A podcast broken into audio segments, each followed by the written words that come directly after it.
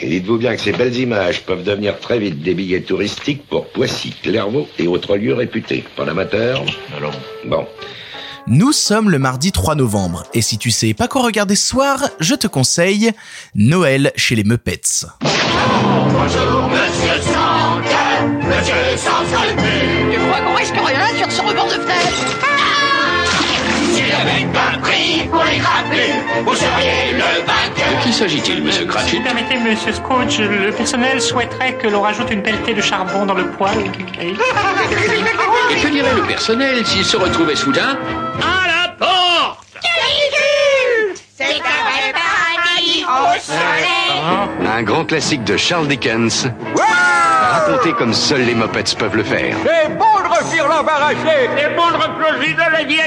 C'est mardi, mardi c'est le jour où je te conseille des films pour toute la famille, et je tenais à t'informer que je suis ce genre de personne qui, le 31 novembre, aime regarder des films d'horreur, aime se mettre dans l'ambiance d'Halloween, et qui dès le 1er novembre se dit « Nique sa mère, c'est terminé, maintenant on est sur la route de Noël ». Et donc j'initie ça aussi à travers ce podcast pour te dire « C'est parti, commençons à parler dès maintenant de films de Noël ». Qui plus est, un film pour toute la famille puisqu'on est mardi, et un film qui regroupe toutes mes obsessions parce que je t'ai déjà parlé des Muppets dans cette émission, et, et je n'aurai jamais fini. Je pense que je n'aurai jamais fini, j'aurai toujours envie de parler des Muppets, et notamment de mon film préféré des Muppets, Noël chez les Muppets. Noël chez les Muppets, c'est réalisé par Brian Henson, le fils de Jim Henson, créateur des Muppets, et qui, depuis les années 90, dirige la compagnie. C'est un peu lui qui chapeaute tout le délire. Et donc, du coup, à travers ce biais-là, bah, il s'est retrouvé à réaliser pas mal de films des Muppets. Noël chez les Muppets, c'est le premier film qu'il réalise, mais il a aussi réalisé, par exemple, L'île au trésor des Muppets. Alors, on lui doit aussi un truc qui s'appelle Carnage chez les Muppets, qui est sorti en 2018, qui est vraiment pas dingue. Je crois vraiment que c'est- un peu son mouvement pour dire,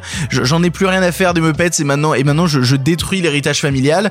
Je, je sais pas trop pourquoi il a fait ça pour être honnête. Alors que quand il arrive avec Noël chez les Muppets, il nous file un film pour toute la famille musical absolument passionnant. Bon alors c'est adapté d'un chant de Noël de Charles Dickens, donc histoire qui a été maintes et maintes et maintes fois adaptée au cinéma à base de Ebenezer Scrooge, il est pas très très gentil, il va être visité par les fantômes du passé, du présent, du futur, et grâce à ça il va se rendre compte que fêter Noël et être proche des gens qui l'entourent, bah c'est quand même vachement mieux que d'être un sale con. Sauf que tout ça, au-delà bah, d'être justement une histoire de Dickens déjà vue, si c'était juste ça, ça n'intéresserait vraiment pas grand monde, et ben il te rajoute justement la surcouche des Muppets qui va venir apporter de l'absurde au milieu de tout ça. Parce que Charles Dickens est imagé dans l'histoire à travers le personnage qui est joué par Gonzo, et donc un Gonzo Charles Dickens déjà on se dit ok pourquoi pas, et le personnage de la famille qui est en difficulté financière, bah c'est Kermit qui en est le, paternel et Piggy qui en est la mère. Tout ce truc là va rajouter quelque chose d'absurde comme je disais, mais en même temps on n'oublie pas que bah c'est des vrais sentiments, c'est une vraie histoire dure à la base un chant de Noël. À savoir il y a quand même des familles qui sont en train de crever la dalle et un système capitaliste est en train de les détruire et de les ronger et Ebenezer Scrooge il encourage ce système capitaliste là.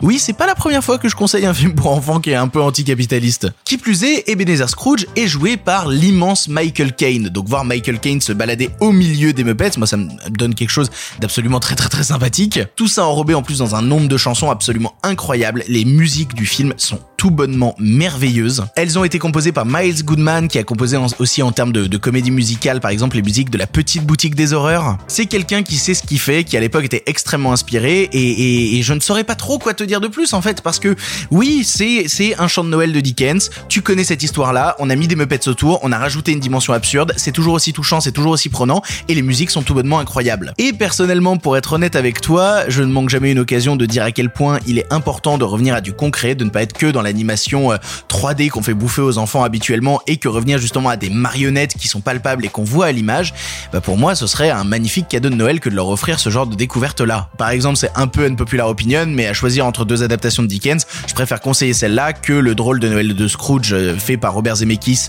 en motion capture en 2009 qui est très sympathique mais qui pour le coup m'intéresse beaucoup moins. Pour ton information, le film est disponible en streaming chez Disney+, bien évidemment, mais tu peux aussi et surtout le louer en VOD chez Apple TV, Canal VOD et enfin Rakuten TV. Voilà, tu n'as maintenant plus d'excuses, tu sais quoi voir ou revoir ce soir et si cela ne te suffit pas, rendez-vous demain pour un nouveau film. Jacob Marley.